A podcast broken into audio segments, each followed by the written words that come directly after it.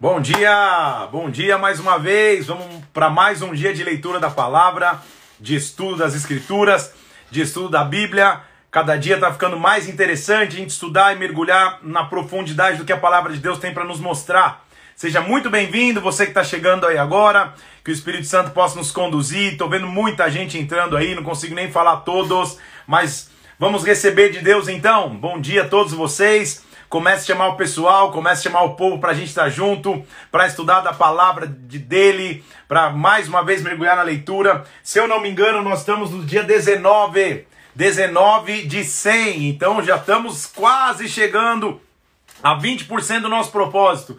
Apesar de ser bastante intenso e de você ter que se dedicar, porque tudo na vida a gente tem que ter dedicação, quanto mais ainda na palavra de Deus, não tem facilidade, mas vamos combinar que já passou rápido? A gente já tá, olha o quanto a gente já adiantou na palavra, a gente já correu é, é, e buscou a palavra, então que bênção! 19 dia, 19 de 100, vamos mergulhar naquilo que Deus tem pra gente hoje. Vamos orar e buscar a Deus primeiro? Então, vamos dar um oi para quem tá chegando aí, tá? Tô vendo a Carla, Melo, Márcia Alencar, o Antônio, a Raiz, Anderson Fernandes. Me escreve da onde você é, pra gente saber de onde vocês estão falando com a gente aí. Manuela, é, Priscila, Márcia Velar, é Celi Moser, eu acho que é Marcela, ela até fez um stories um dia aí. Mari Albino, Lucas Pogeto, Nancy Letícia, Renê Ferreira, muito bem. Quantas pessoas? Letícia Santiago, Fernando e Luana aqui de Brasília, Roberto, Roberto Camilo lá de Cotia,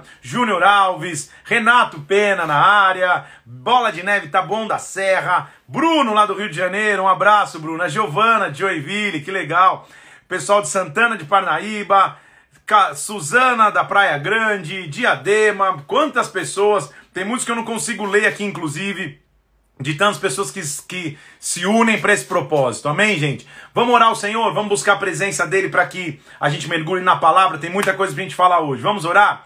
Pai, nós estamos na tua presença agora, nessa manhã. Nós pedimos, vem nos presidir aqui nesse propósito de leitura. Vem manifesta a tua glória sobre as nossas vidas, Pai abre nosso entendimento, nos dá sabedoria, nos concede sabedoria para que nós possamos ouvir de Ti, Senhor. Vem sobre nós nessa manhã mais uma vez, nós consagramos esse período nas Tuas mãos, em nome do Senhor Jesus Cristo, em nome de Jesus. Amém e amém. Vamos nessa, que Deus nos abençoe. Vamos mergulhar. Uma coisa importante, você vai ver na arte da leitura bíblica aqui que você deve ter, é que o livro de Ruth não está contemplado. Por quê? Porque o livro de Ruth está dentro da leitura de hoje. Ele é um livro tão curto, são quatro capítulos, então ele está dentro da leitura de hoje. A gente vai hoje de Juízes 14 até 1 Samuel 2. Nesse, nesse bolo aí tá o livro de Ruth, tá bom? Só para só você acompanhar, não por o livro de Ruth, não. É para ler o livro de Ruth, tá? Então vamos nessa. Como já disse, hoje nós vamos, na metade do livro de Juízes, entender é, o que eu considero ser o fundo do poço. Sabe quando, quando chega o fundo do poço do, do, do, distanciamento de Deus, o fundo do poço daquilo que é o homem sem a presença do Pai ou sem a direção de um líder? Deus fez questão de deixar isso expresso aqui em Juízes, para que a gente pudesse saber o que acontece com o ser humano quando ele fica tão distante de Deus, quando ele fica tão distante do que é a presença de Deus.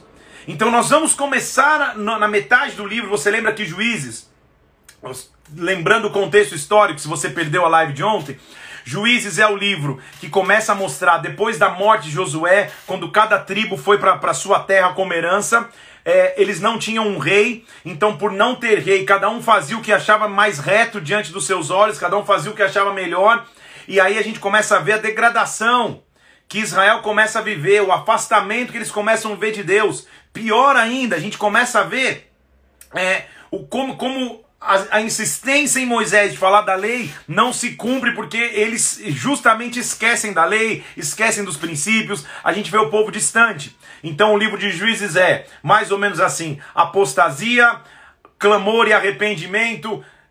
Deus vê o clamor, levanta um libertador. É mais ou menos isso, é assim que funciona, tá? Apostasia, opressão, clamor e um libertador. É assim, é assim que funcionava. Começamos ontem, terminamos a leitura de ontem, vendo um milagre na família de um, de uma, de um homem chamado Manoá, que acaba gerando um filho, apesar de sua mulher ser estéril. Ele gera um filho, a ordenança é que esse filho tivesse um voto de nazireado, um nazireu, ou seja, ele não deveria cortar o cabelo, não deveria beber, é, ingerir frutos da videira, ou seja, é, bebida, vinho, ou, e também não podia tocar em nada morto. É o voto de nazireado que a gente leu lá já na lei. Esse homem, esse, esse homem gera um filho, e o filho dele é um nome muito conhecido chamado Sansão.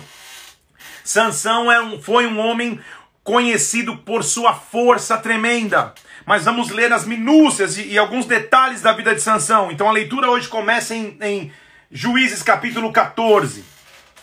A primeira coisa que a gente vai começar a ver é que a Bíblia já vai mostrar uma fraqueza de Sansão.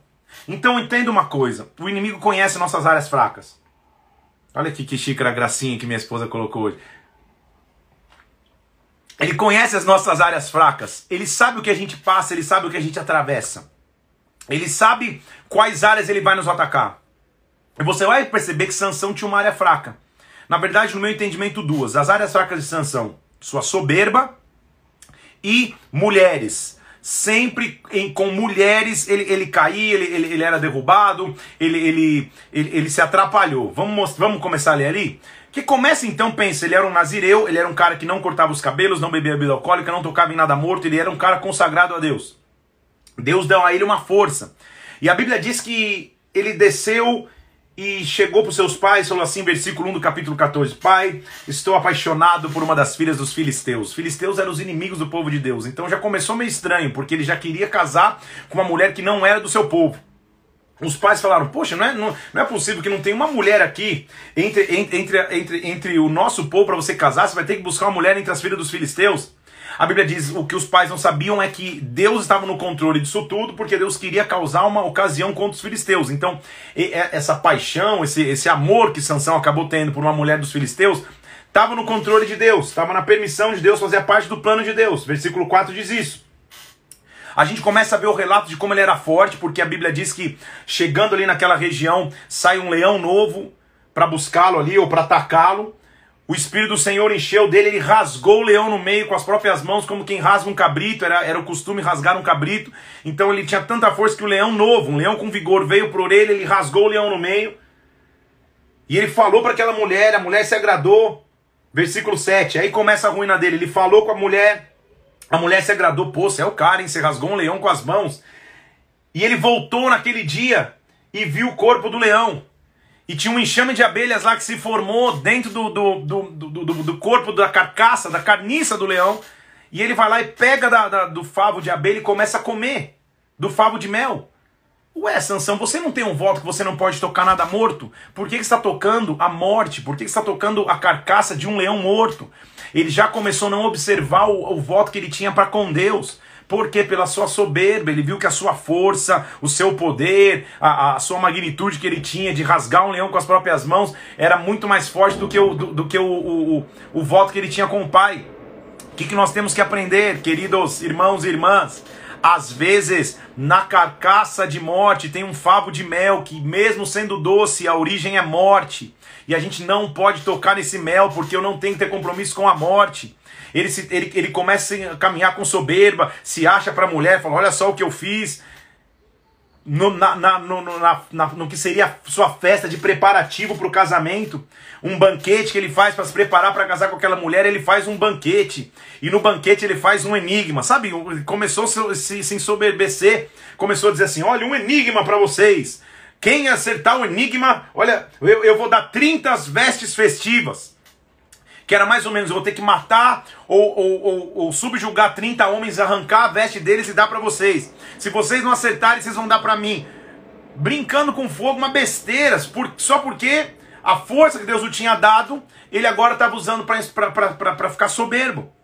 Então, do dom que Deus nos deu, Vamos parar um pouquinho aqui do dom que Deus te deu, seja ele pregar palavras, seja ele cantar, seja ele tocar, seja ele adorar, seja ele profetizar, você jamais pode virar uma pessoa soberba pelo dom que Deus te deu, é o presente que Deus te deu para você servir o reino, servir o corpo. Se você se torna uma pessoa soberba, perdeu todo o sentido. Então, da força que ele tinha, ele estava se ensoberbecendo da força, ao invés de se continuar humilde a Deus. Então, ele chega na festa e fala: Um enigma para vocês, versículo 14 do capítulo 14: Do comedor saiu comida, do forte saiu doçura, fez uma piadinha, assim, um enigma. Quem descobrir esse enigma, eu vou conseguir. Eu, eu, eu, eu vou dar 30 peças de roupa festivas para eles. E aí o pessoal fica, fica é, encucado, ninguém consegue acertar o enigma. Só que a mulher que era do, que era, que era do povo filisteu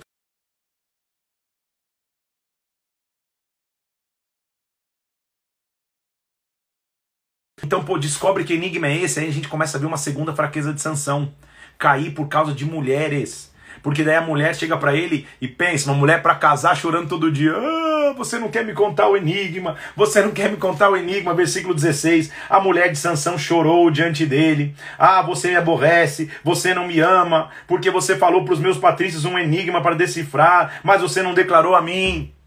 Sansão parece forte, ele fala assim: nem se minha mãe e meu pai perguntassem a resposta do enigma, eu contaria. Mas a mulher chorava sete dias enquanto eles celebravam a festa. Então, a festa que, que era o preparativo do casamento, a mulher chorando a festa inteira. Ah, você e, e sangue de Cristo tem poder. Nesta fraqueza, ele fala: tá bom, vai, então eu vou contar só para você. Para de me importunar. Vou contar pra você. A resposta é essa: eu matei um leão e do comedor, que era o leão, saiu, saiu doçura. Do que era forte, saiu doçura. É isso, hein? Ele fez um enigma para se enaltecer. Na cabeça dele, ele ia reunir todo mundo na festa, ninguém ia aceitar. Falou: Na verdade, deixa eu contar essa história. Eu matei o leão com as mãos, ele estava ensoberbecido com seu dom. E aí quando ele conta para a mulher, a mulher de imediato vai lá e conta para os patrícios dela, para os filisteus. E na festa, quando Sansão achou que ia reinar, os filisteus sabiam antes. Versículo 18. Que os, os, quando eles chegaram para Sansão, os homens disseram: Ah, que coisa mais doce que o mel! Que coisa mais forte!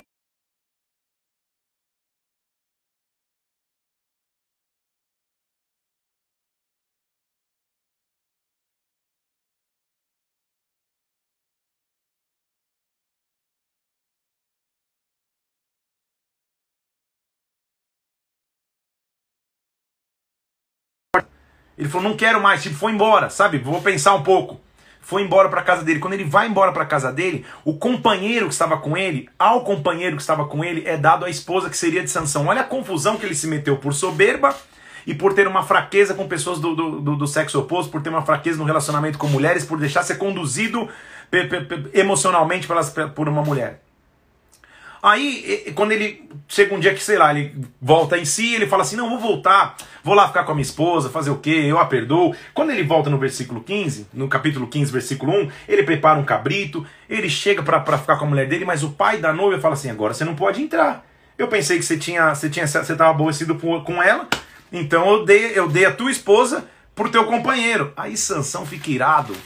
Sansão vai lá pegar raposas, amarra uma raposa no, no, no, no, rabo da outra, queima um campo inteiro dos filisteus, faz uma confusão, compra uma guerra desnecessária que começou por imaturidade. Então será que Sansão, a tua força que Deus te deu era para ser usada dessa forma?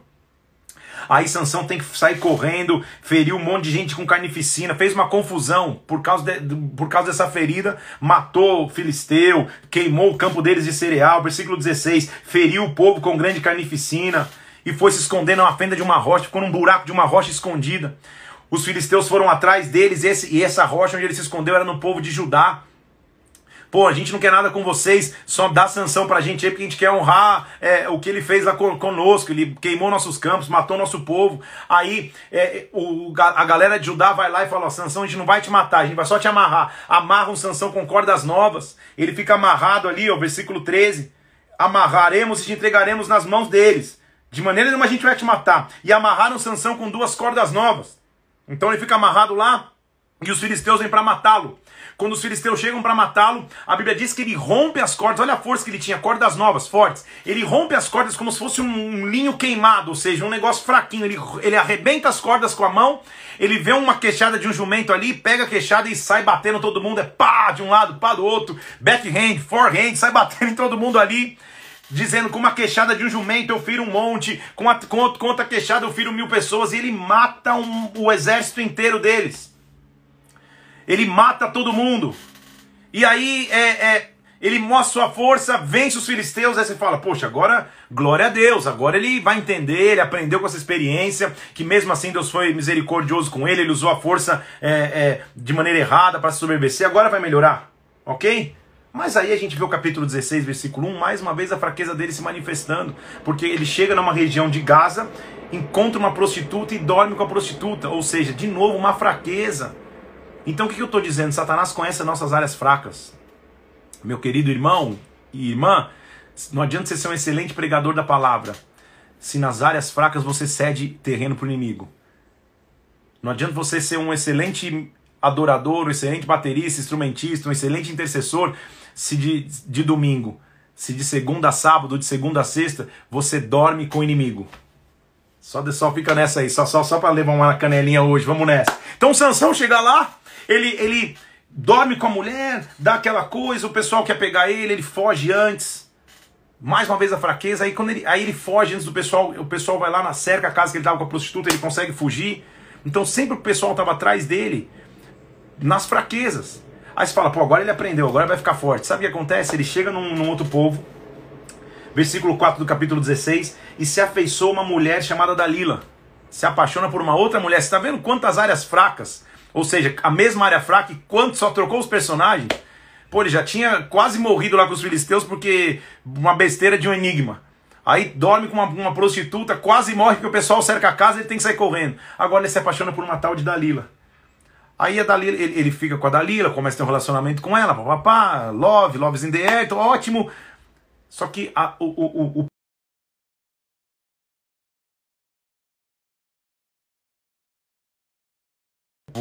me declara qual é a tua força. Você não me ama se você não falar o que. É a mesma artimanha da esposa que ele queria casar. Ah, você não me ama, me conta o teu segredo. Você não me ama, me conta o teu segredo. E ele começa meio que mostrando ser firme. Ah, não, meu segredo é se me amarrarem com tendões frescos, eu perdi a força. Aí ela vai lá e amarra ele com tendão fresco, esconde o povo na casa dela, grita: Chegou os filisteus! Ele rompe os tendões.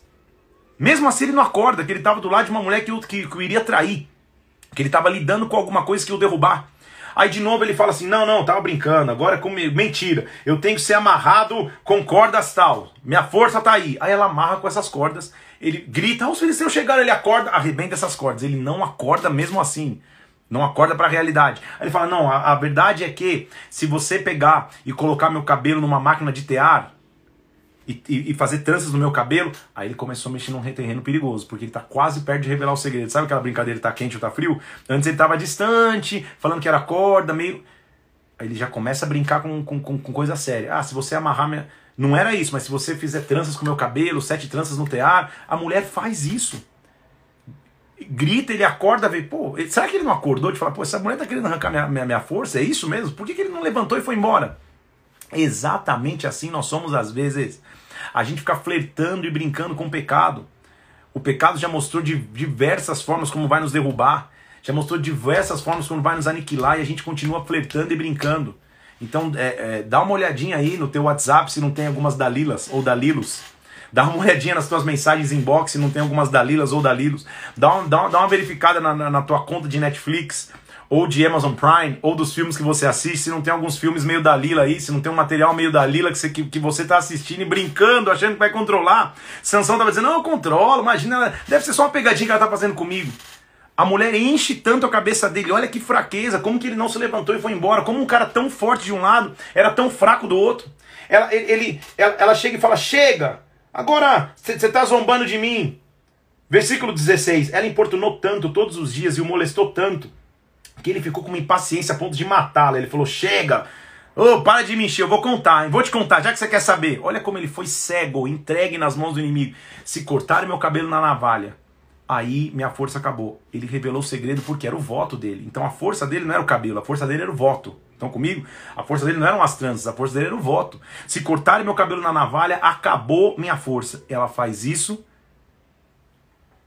Os filisteus chegam, destroem ele, arrancam os seus olhos, perfuram os seus olhos e ele literalmente fica cego. O que ele estava espiritualmente vira agora naturalmente. Então o que eu faço no mundo espiritual traz uma, uma consequência no mundo natural. Naturalmente agora ele está cego. É preso e fica num moinho ali, ó, arrastando um moinho como se fosse um animal. A natureza animal que ele confrontou e matou o leão, agora ele se tornou aquele animal que antes ele confrontava. Ele se tornou a morte que antes ele, ele, ele, ele só olhava com seus olhos, porque ele tocou a morte. Chegou um dia que ele virou a própria morte. Então, comigo aqui, um cara que tinha tudo para ser um homem forte, um homem cheio de força. que tinha tudo para escrever é, histórias tão lindas como o Gideão.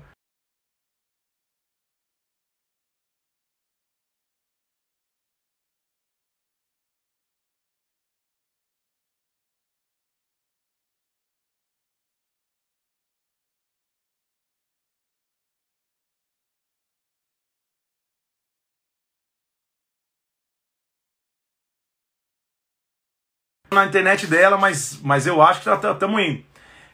Me avisa aqui se, se pausou o vídeo, tá? Isso, eu vou ativar até os comentários pra vocês me avisarem. Tá tudo certo? Estão acompanhando aí? Alguém só me avisa se travou para vocês também, porque a pastora tá acompanhando num outro computador e disse que travou. Então me fala se vocês estão aí ainda. Só me dá um legalzinho. Estão aí? Tá funcionando? Tamo nessa? Tá uma galera falando oi, sim. Deu uma parada. Denis, tá tudo certo, gente? Estão conseguindo assistir? Estão acompanhando? Obrigado, pastor, por avisar a gente aí. Deve ter travado o dela ou de alguém. Se estiver funcionando, vocês me avisam. Só dá um legalzinho aí, ó, para eu poder continuar. Tamo indo? Ótimo. Tá indo aí, gente? Travando, o Lucas tá escrevendo? A Fran tá dizendo que tá sim, a Pri tá dizendo que sim. E agora? A Aline tá dizendo que sim. Então tá indo, tá? Vou continuar, vou nessa. Vou tirar os comentários para você não se distrair.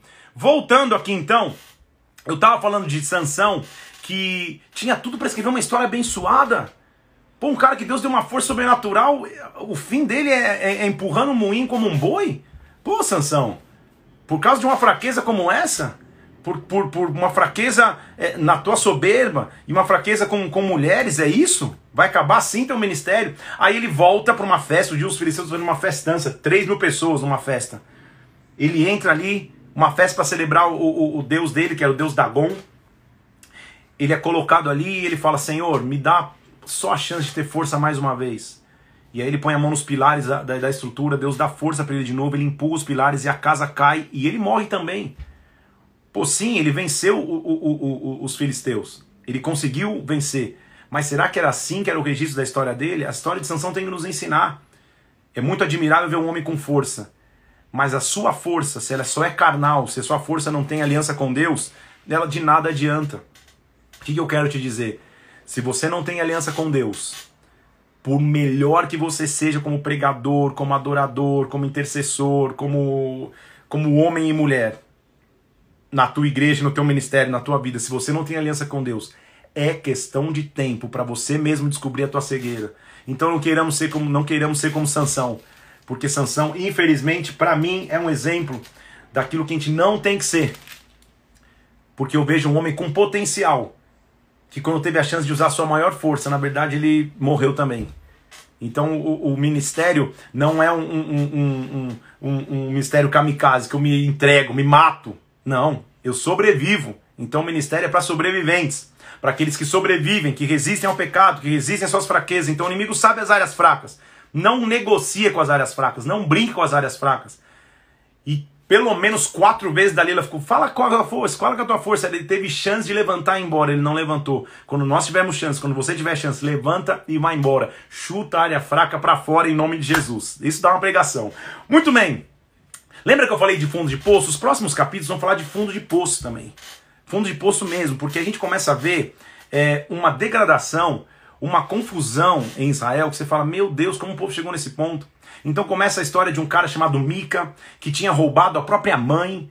Aí ele fala, mãe, sabe que é o dinheiro que está procurando aí, tá, tá na minha mão. Aí ele dá o dinheiro para a mãe, a mãe fala, poxa filho, é, então eu devolvo esse dinheiro agora em prata para você, para você fazer uma imagem de fundição. Ele faz uma imagem de fundição para ele em casa, uma estola sacerdotal achando que assim ele ia trazer a presença de Deus. Pior ainda, vem um cara de, da região de Belém de Judá e, e ele contrata esse cara para ser sacerdote dele, uma confusão. Aí chegam é, cinco povos para conquistar e visitar. Os danitas dormem um pouquinho da tribo de Dan, eles dormem um pouquinho né, na casa desse cara, Mica, conhecem o sacerdote, mas continuam a fazer as conquistas deles, mas ficam de olho e falam: Poxa, tinha, tinha tesouro lá na casa dele, tinha história sacerdotal, tinha ídolo. Aí eles voltam lá, saqueiam a casa do, do tal do Mica, levam embora também o sacerdote que se vende de novo para eles. Uma confusão. Uma degradação que você fala, meu Senhor Jesus, por que o povo chegou nesse nível? Por quê?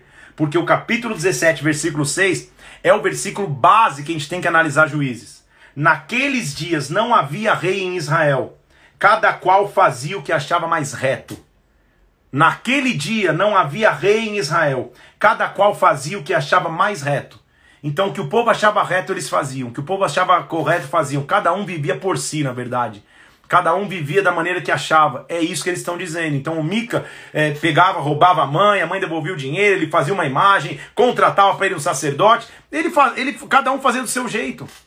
Então a independência de cada um fazer do jeito que acha é, é, é, a expressão de uma, de uma sociedade sem comando, de uma família sem comando, de uma empresa sem comando, de uma igreja sem comando. Nunca vai dar certo. Não vai dar certo porque quando não há comando, quando não há direção, cada um faz o que acha melhor. E aí a coisa só piora. Desse cara, desse Mica aqui, que faz essa confusão, depois você vai ler, um rouba imagem, um começa a roubar o outro. A história piora, porque daí a, a, a, a palavra começa a falar de um cara da tribo de Levi que tinha uma concubina, uma moça que ele ia se casar.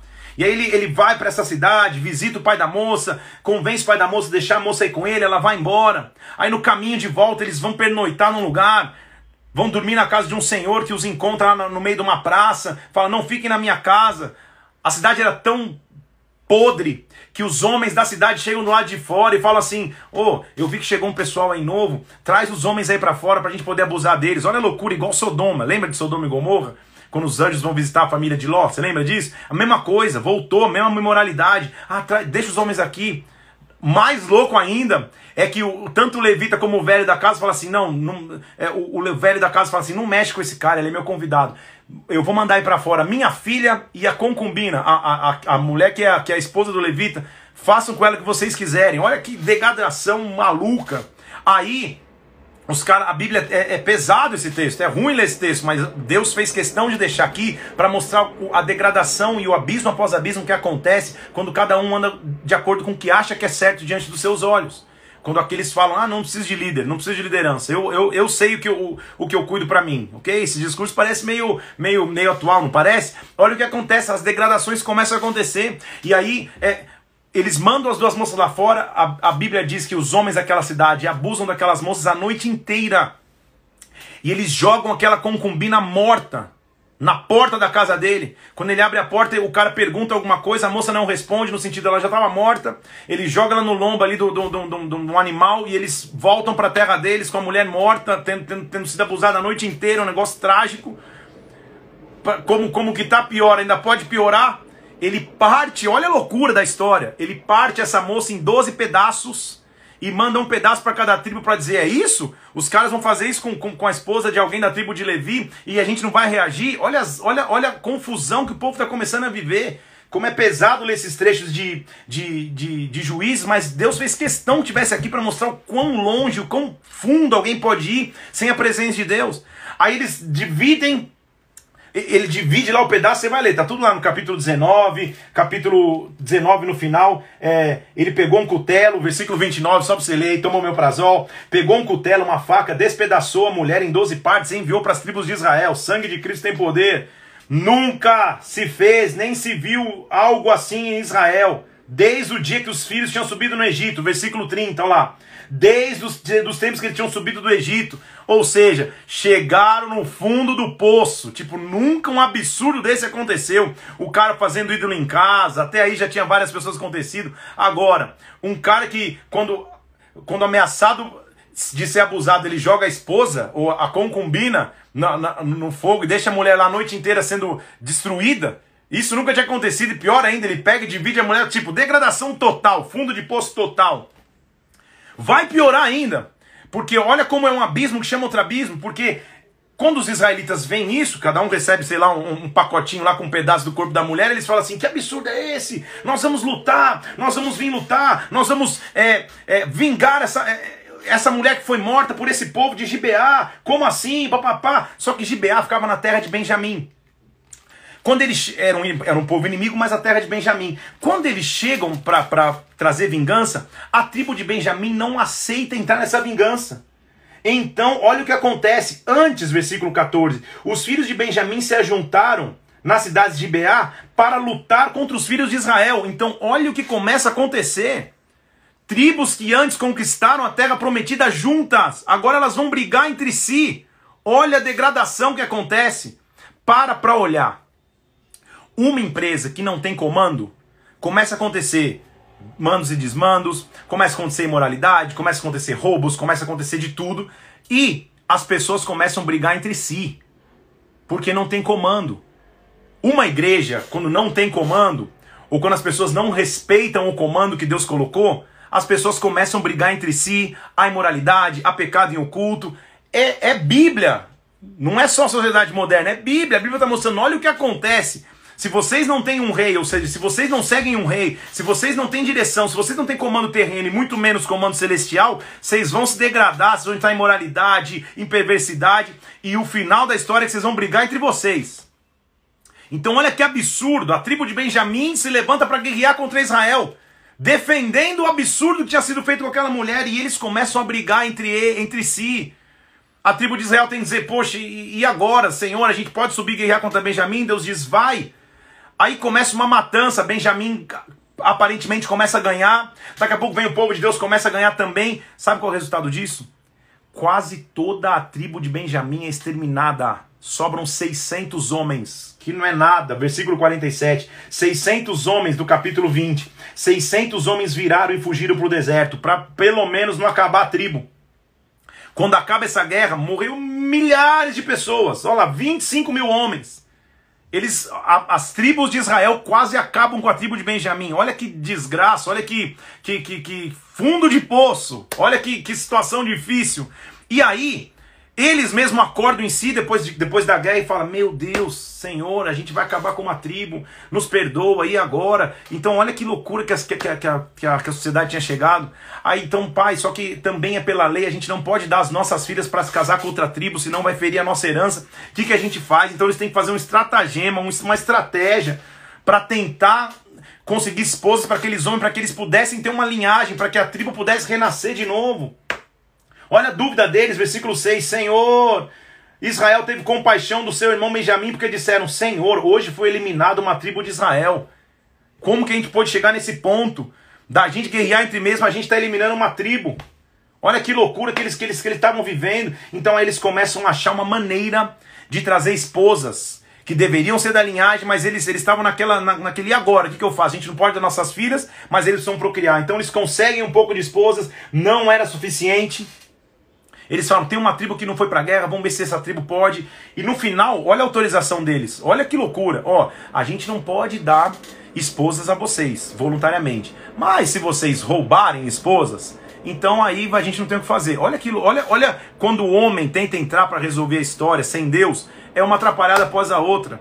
Aí eles vão lá e, e, e aí eles dizem para Benjamim, para os caras de Benjamim, ó, quando as, as nossas filhas estiverem em algum lugar, em, em algum lugar aqui, então Rouba as mulheres, leva embora, que daí pelo menos a tribo subsiste. Olha que loucura, que história maluca. Versículo 18. A gente não pode dar mulheres das nossas filhas, mas de ano em ano, quando se celebra tal, tal, tal, façam emboscadas, versículo 19. Quando as nossas filhas saírem para dançar, arrebatem elas e peguem para cada uma de vocês mulher. Ou seja, a gente não está dando, mas pelo menos rouba que daí dá tudo certo. Sabe qual é a essência, como termina o, o, o, o, livro de Juízes? Último versículo. Naqueles dias não havia rei em Israel, cada um fazia o que achava mais reto. Então o livro de Juízes é um livro alegre de se ler? Não, mas é muito importante de se ler. Porque ele mostra que eu não posso ser independente de Deus. Eu preciso depender de Deus em tudo. E também, permita-me dizer, eu não posso ser independente na vida. Porque qual o problema de eu ter um líder, de eu ter um pastor, de eu ter um líder que me aconselhe, um presbítero, um diácono, que, que, que já caminhou um pouquinho mais que eu, e eu posso falar, poxa, eu preciso de uma oração, de uma direção nisso. Quando você estiver lidando com a independência, tanto em você como alguém que você acompanha, faz o seguinte, ó, lê o livro de Juízes, depois a gente conversa. Porque o livro de Juízes é isso. Como não havia rei, cada um fazia o que achava certo. Então um dava filha para o outro roubar, outro cortava a mulher em dois pedaços. Era uma loucura. Deus fez questão de deixar isso aqui para mostrar o que pode acontecer com o homem quando ele se afasta completamente de Deus e da figura de liderança. Graças a Deus tem um respiro. Porque termina o livro de Juízes, vai começar um, um, um curto livro, quatro capítulos, mas uma história muito importante. Que, eu, que, que aí para mim é, é, é, é, a beleza e a plenitude da palavra de Deus da Bíblia. Querem mostrar o seu plano redentivo. Porque a, a, história que nós vamos ler de uma mulher Ruth, é, é historicamente no, no, no, estudo, ela aconteceu na mesma época dos juízes, ou seja, nessa época de depravação, nessa época de loucura, Deus mostra uma história de redenção.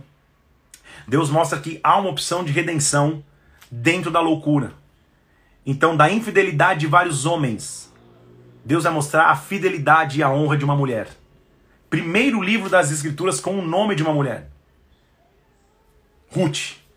Na verdade, é o segundo livro que tem o nome de um personagem, né? Porque até agora a gente estava Gênesis, Êxodo, Levítico, Número do Deuteronômio. Josué, Juízes e agora Ruth. Então, o nome de uma mulher dá o livro que vai contar a sua história. Era mais ou menos assim. Um homem da, da, da região de Belém, Judá, Guarda isso, versículo 1 do capítulo 1 de Ruth. Um homem da região de Belém Judá sai para habitar nas terras de Moabe porque era um momento de fome. Então ele vai buscar algum outro território para pelo menos conseguir se alimentar. Ele sai para se alimentar ali, leva com, com, consigo sua esposa e os seus dois filhos. Então é um homem com a esposa e dois filhos. Vamos buscar outra terra. Quando eles chegam na terra ali, versículo 3 diz que esse homem, o chefe da família, morre. E fica só a sua mulher, chamada Noemi, com seus dois filhos. Malom e Quilion. Olha cada nome lindo aí você quer dar nome bíblico pros seus filhos. Malom e Quilion. Então, fica só a mulher com os dois filhos. Eles ficam ali, os filhos acabam se casando com duas mulheres da terra de Moab, ou seja, de, de outra terra. E a vida parece bem, aquela mulher é viúva, os seus filhos ali com suas noras, tá tudo certo. Mas a desgraça parece aumentar, porque no versículo 5 diz que os filhos dessa mulher Noemi também morrem. O Quilion e o Malom morrem. Agora a mulher ficou desamparada de seus dois filhos e seu marido. Desamparada significa dizer que não havia quem a sustentasse agora. Até financeiramente havia o desamparo. Emocionalmente não precisa nem dizer o que é uma mulher ficar viúva e perder os seus dois filhos. Só que agora então ficaram as três mulheres. Ficou Noemi, Ruth e órfã, que é o que é o nome da, da, da, da, outra, da sua outra nora. Elas começam a falar, poxa, e agora? Noemi vira e fala, poxa, filhas, Voltem cada um para casa de vocês. Tentem casar de novo, sejam felizes, encontrem outros maridos, vocês são jovens, volta, beijo, vambora. As duas responderam: Não, a gente vai com você até o seu povo. Noemi falou assim: como? E Noemi, óbvio, a gente vai vendo em Noemi uma mulher amarga. Ela diz assim: Como? Eu vou, não vou gerar mais filhos. E mesmo que eu gerasse até os filhos crescerem, eu não tenho mais nada a oferecer a vocês. Vão embora, vão viver a vida de vocês. Voltem, filhas. Eu sou velha demais para ter marido. E ainda que eu tivesse, não vou ter filhos. Versículo 13. Vocês esperariam os filhos ficar grandes? Versículo 13. Vocês vão deixar de ter marido? Não. Por vossa causa a mim me amarga. O Senhor descarregou a mão contra mim. Ela estava ela tava irada, ela estava amargurada. Então, órfã, a, a, o orfã, né, a órfã, a primeira, a primeira nora, já, já vira e falou, pô, já que tá liberou, já, né, na primeira vez falei que não, agora na segunda, fui. Ela se beija e despede de sua sogra e vai embora. Mas Ruth se apegou a ela. E Ruth disse assim: Noemi falou: tua cunhada foi embora, pode ir. Olha a resposta de Ruth. Versículo 16: Não me force a ir, não me obrigue a não te seguir. Onde você for, eu irei. Onde você pousar, eu vou pousar. O teu povo é meu povo, o teu Deus é o meu Deus. Que história maravilhosa! Que alento, que oásis no meio de um deserto de moralidade. Deus faz questão de colocar Ruth depois juízes para mostrar Assim como existem exemplos de infidelidade, como a gente leu vários em juízes, existe exemplo de fidelidade, de lealdade, de compromisso com Ruth. Uma mulher que nem judia, da terra de Moab. De repente ela é enxertada, começa, começa a ver nas analogias, de repente ela é enxertada numa família. Ela diz assim, Noemi, eu não sei qual vai ser o futuro, mas o teu povo é o meu povo. O teu Deus é o meu Deus. Onde você dormir, eu vou dormir. Onde você estiver, onde você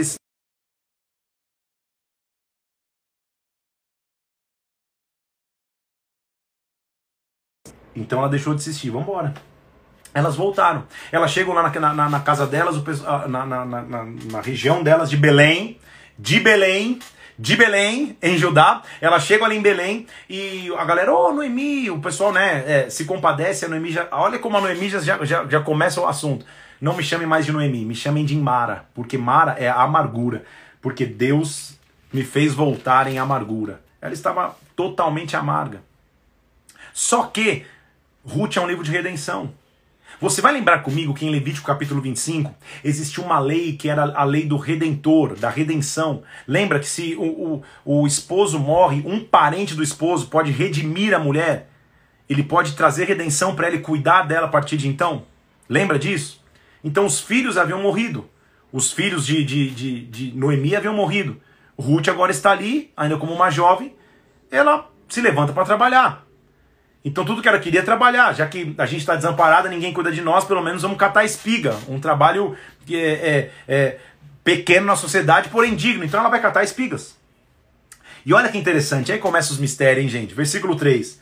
Ela foi no campo para apanhar espigas. E por casualidade, por acaso, ela entrou num campo que pertencia a Boaz, que era da família de Elimeleque, ou seja, parente. Se ele era um parente, ele poderia resgatar. Então aqui por acaso. Em Deus não tem acaso, em Deus tem propósito. Então ela começa a catar espiga ali o Boaz chega um dia e fala: opa, quem que é aquela moça? Ah, a história é essa, essa, essa. O Boaz fala: cuida dela. Deixa ela se alimentar, deixa inclusive ela levar alimento para casa, deixa, cuida dela e papapá. Ela volta para casa com, com provisão. Noemi fala: o que, que aconteceu? Ela conta o que aconteceu, ela fala: Deus está conosco. Boaz fala, eu, eu, eu, sei da tua história, eu conheço que você, você, você se posicionou, você não abandonou tua sogra, papapá, papá. Então começa aquele negócio. Aí Noemi fala assim, então mostra que você precisa de um redentor, Ruth. Quando Boaz estiver dormindo, vai lá e descobre o, o, o pé dele. E não era um, um, um, uma estratégia sexual, era uma estratégia de dependência. Vou te mostrar aqui, tá? Noemi, mais experiente, fala assim: Minha filha, faz o seguinte. Quando, quando o Boaz estiver dormindo, descobre o pé dele. Banha, se unge, se prepara, fica linda e dorme aos pés dele. Para que quando ele acordar, ele veja que você precisa de cuidado. Não era sexual, era dependência. Ela precisaria mostrar que ela precisava de um redentor, ela precisaria chegar aos pés. Deixa eu falar de novo. Ela precisaria se render aos pés do seu redentor. Deixa eu falar mais uma vez. Ela precisaria se render aos pés do Redentor. Então, ótimo. Versículo 3 capítulo 3. Se banha, se unge, põe os seus melhores vestidos, se prepara, vai lá. E tudo que você disser eu farei. Então, quando Boaz havia comido, bebido, já estava alegre e deitou. Meia-noite ela se sentou aos pés e, e deitou aos seus pés. Ele acordou e falou: Quem é você? Ela falou: Sou Ruth. Estende a capa sobre a tua serva. Versículo 9. Porque você é resgatador. Você é resgatador. Você é resgatador. Ele falou: Você é bendita do Senhor. Porque você não foi após os jovens, pobres ou ricos. Você não veio aqui para ficar de, de zoeira com os jovens. Você não veio aqui para se perder. Você veio buscar um resgate. Então, eu vou só cumprir um negócio. Eu sei que eu não sou o primeiro na linha de resgate, eu quero fazer um negócio legal. Se o teu resgatador, primeiro na linha, não quiser te resgatar, eu te resgato. Exatamente é isso que acontece. No dia seguinte ele vai falar com o resgatador, o resgatador fala que, que, que não tinha interesse em resgatá-la, então ele a resgata. Boaz re, resgata Ruth e a traz para a tribo de Judá, na cidade de Belém.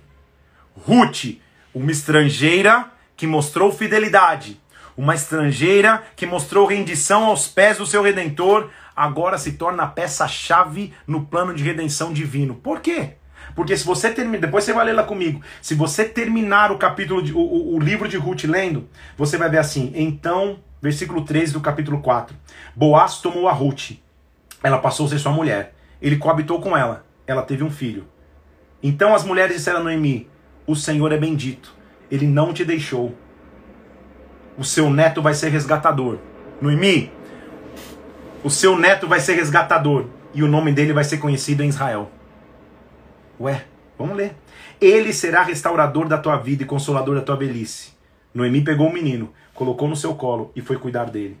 As vizinhas deram o um nome, dizendo: A Noemi nasceu um filho. Presta atenção agora. O filho de Ruth.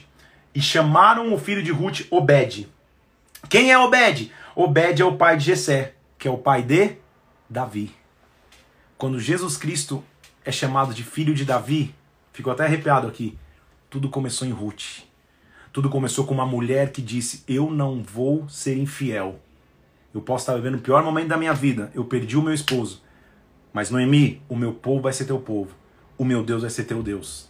Deus pegou uma mulher improvável, uma mulher que nem da comunidade de Israel era, a enxertou na videira, a enxertou na comunidade de Judá, para que do ventre desta mulher viesse Obed, viesse Jessé, viesse Davi e lá na frente, o leão da tribo de Judá, a raiz de Davi que venceu, pudesse existir. Ruth tem uma importância muito maior do que a gente podia imaginar, porque ela é o respiro, ou ela é a figura do respiro entre a infidelidade dos juízes e o poder de redenção de Deus. É como se o livro de Juízes e Ruth fossem um só. O final do livro de Juízes não é o final do livro de Juízes. O final do livro de Juízes é o livro de Ruth, que diz para toda essa tristeza que a gente acabou de ler, existe um redentor que nasceu em Belém de Judá, que é a raiz de Davi. Ele venceu. Eita rajada absurda de línguas. Deus é maravilhoso, porque ele é um Deus de redenção. Aí a gente vai começar o livro de 1 Samuel. Terminado o livro de Ruth, nós vamos para 1 Samuel. 1 Samuel começa a contar então uma época em que Deus vai começar a restabelecer a figura de líderes sobre a nação. Chega desse negócio de não ter rei, de não ter líder, porque cada um está fazendo o que é reto aos seus olhos e só estão fazendo besteira. Então começa a se mostrar e começa contando a história, o pano de fundo, para que a gente tenha um contexto de um homem chamado Eucana, que tinha duas mulheres, Ana e Penina. Penina, uma fábrica de filhos, um filho atrás do outro, e Ana sem filho nenhum, ventre fechado, triste, sem nada que nascia de si. A gente vê Eucana como típico homem, porque a mulher triste, a mulher, a mulher é, sem, sem poder gerar, Ana sem poder ter filhos. Aí Eucana chega perto no versículo 8. Ana, por que, que você chora? Tipo, a mulher não pode ter filho. Olha como o homem é. O homem é bem sensível mesmo. Por que, que você chora? Por que, que você não come? Por que, que teu coração tá triste? Eu não sou melhor para você do que dez filhos. a Bíblia não registra nem resposta. Ela não deve ter, nem ter respondido. Ela deve ter olhado e falado assim, cara, meu Deus do céu, o cara não tem noção. A mulher tá chorando porque não pode ter filho. Ele vem falar, por que, que você chora? Eu não sou melhor do que dez filhos. Não se compara uma coisa com a outra. Bem, Ana a expressão de que muitas pessoas não entendem a nossa dor, não entendem o que a gente passa, não entendem as nossas dificuldades. Deus a visita. O próprio sacerdote Eli, que a Bíblia nem, nem referencia, nem explica muito como ele chegou ao sacerdócio, mas ele está ali. Ele também não entende porque ela está orando um dia, falando lá no mover, ele fala: para de se afasta do vinho, para de se embriagar. Ela fala: não é vinho, eu clamo ao Senhor, papapá. E ele fala: então entrega ao Senhor. Deus vai te conceder o que você, o, o, o que você pediu. Ela fala: se eu tiver um filho homem, eu vou entregá-lo na presença de Deus, ele vai crescer como um, um, um, sacerdote dentro do templo. Esse menino nasce, o nome dele é Samuel. Ele nasce, Ana o consagra, e o capítulo 2 começa com um cântico dela mostrando a alegria que ela teve de ter esse filho, a alegria que ela teve de ter gerado esse filho. Ela chega e o entrega ali, e começa a mostrar um paralelo entre Samuel o filho que havia nascido de Ana e os filhos biológicos de Eli que, que pervertiam o, o, o, o, o, sacrifício, que pervertiam as ofertas, que, que dormiam com mulheres, eram imorais.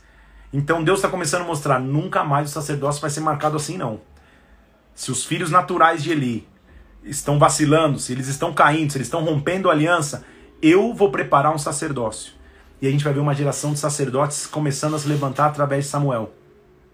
A nossa leitura maravilhosa hoje termina em 2 Samuel 2, quando a gente vê uma profecia contra a casa de Eli, dizendo que os filhos dele, Ofni e Finéias, morreriam no mesmo dia juntos porque estavam depravando o sacrifício, mas Deus levantaria um sacerdote fiel, versículo 35 do capítulo 2 de 1 Samuel. Eu vou levantar para mim um sacerdote fiel ele vai proceder segundo o que eu tenho no coração e na mente. Eu vou edificar para o meu sacerdote uma casa estável, ele, e ele andará diante do meu ungido para sempre. Então, a partir daí, a gente começa a entender que Deus vai falar: opa, o controle é meu, eu vou colocar um sacerdote. Amanhã, nós vamos entrar então na história de Samuel, como ele escuta a voz de Deus, como Deus fala com ele e assim Israel vai começar a entrar em outro tempo de vitórias, inclusive. Tamo junto! Quanto conteúdo! Conteúdos históricos em 14 capítulos é muita coisa. Então, o que a gente tem que aprender e extrair, para você não desmaiar aí. Juízes não acaba em juízes, acaba em Ruth. Ruth é o plano de redenção para aquilo que os homens confundiram em juízes. Há um homem da tribo de Judá, de Belém, Judá, Há um homem que veio da, da, da, da raiz de Davi, que é a nossa opção de redenção e vida. Em nome de Jesus Cristo, que você receba muito de Deus.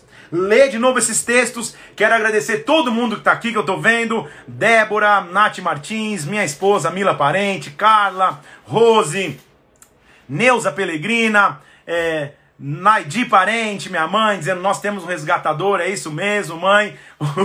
o Tiago dizendo: Ninguém precisa almoçar hoje, a live foi uma feijoada. É isso mesmo, glória a Deus. Eu vi o pastor Davi Fantasini aqui, glória a Deus. Marcelo Luna, tamo junto, Marcelo, glória a Deus.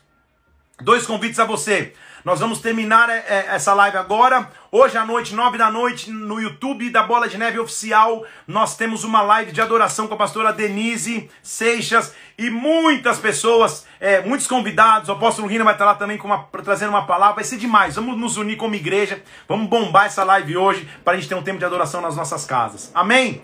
Meu amigo pastor Davi Fantasini também vai fazer uma live dia 9 de maio a gente vai programar um dia para que ele entre aqui e fale um pouco dessa live, que projeto é esse. Mas já põe na tua agenda aí, 9 de maio vai ser a live do pastor Davi Fantasini. Hoje à noite, 9 da noite, live da pastora Denise Seixas. Que Deus te abençoe, que, que a gente possa saber que quando a gente faz só o que a gente acha certo, o livro de Juízes é a nossa expressão e exemplo. Agora, quando a gente encontra um redentor e se rende aos pés dele, nós encontramos opção de vida. Deus te abençoe em nome de Jesus. Um abraço. Te amo em Cristo. Até amanhã às 11 horas da manhã. Vamos mergulhar na história de 1 Samuel amanhã. Que Deus te abençoe. Um abraço para todo mundo. Até amanhã, 11 da manhã. Deus te abençoe.